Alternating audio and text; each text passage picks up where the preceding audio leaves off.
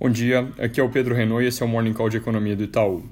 Começando pelo lado internacional, hoje bem curtinho, a Câmara nos Estados Unidos aprovou o impeachment do presidente Trump conforme esperado, algo que, de novo, na nossa visão, não deve passar no Senado porque seria necessário conseguir votos de muitos republicanos e isso não parece ser viável, dado que é o partido do presidente.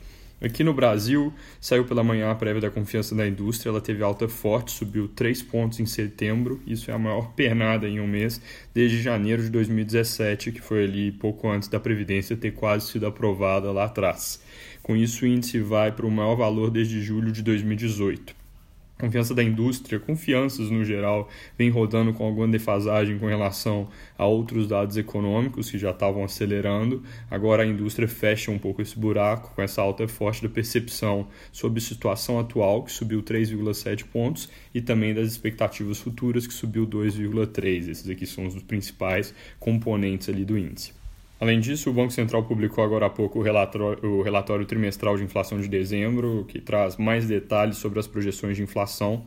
E esses detalhes mostram, na nossa visão, que continua havendo espaço para os próximos cortes de juros que a gente espera que ocorram em fevereiro e março. Na verdade, o relatório até reverte um pouco a visão que ficou colocada na ata dessa terça-feira, quando ficou parecendo que havia uma propensão bem menor para fazer novas reduções de juros. Basicamente, o que essas projeções que foram divulgadas mostram é que no cenário com câmbio Selic parados, a inflação fica abaixo das metas em todo o horizonte de projeções.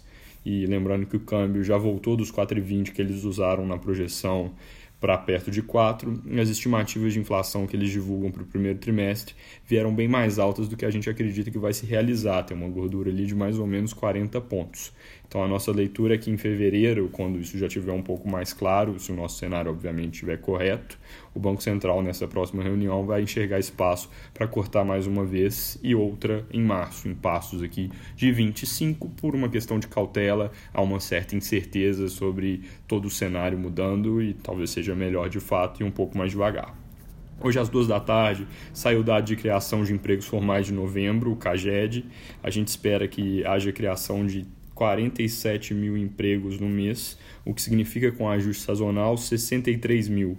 É um ritmo que é consistente com o PIB que roda na margem a mais ou menos 2%, parecido com o dos meses anteriores. Esse dado, no entanto, pode surpreender para cima, dado que o ministro Paulo Guedes comentou ontem que os números no mês devem trazer algo interessante, nas palavras dele. Da parte de política, ontem Rodrigo Maia e Davi Alcolumbre anunciaram um acordo com o governo para trabalhar juntos em uma proposta única de reforma tributária. Isso é algo que, segundo os jornais, seria conduzido por uma comissão parlamentar mista de 15 deputados e 15 senadores. Esses nomes dos deputados e senadores podem ser anunciados em breve.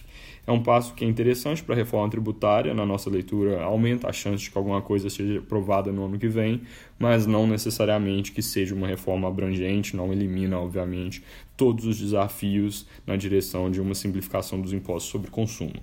Eu mencionei ontem que o ministro Paulo Guedes daria uma coletiva de imprensa à tarde, o presidente do Banco Central, Roberto Campos Neto, também deu uma entrevista ontem à noite. Em ambas, nada muito de novo, só reafirmação das sinalizações recentes sobre a condução da política econômica e da política monetária. É isso por hoje, um bom dia.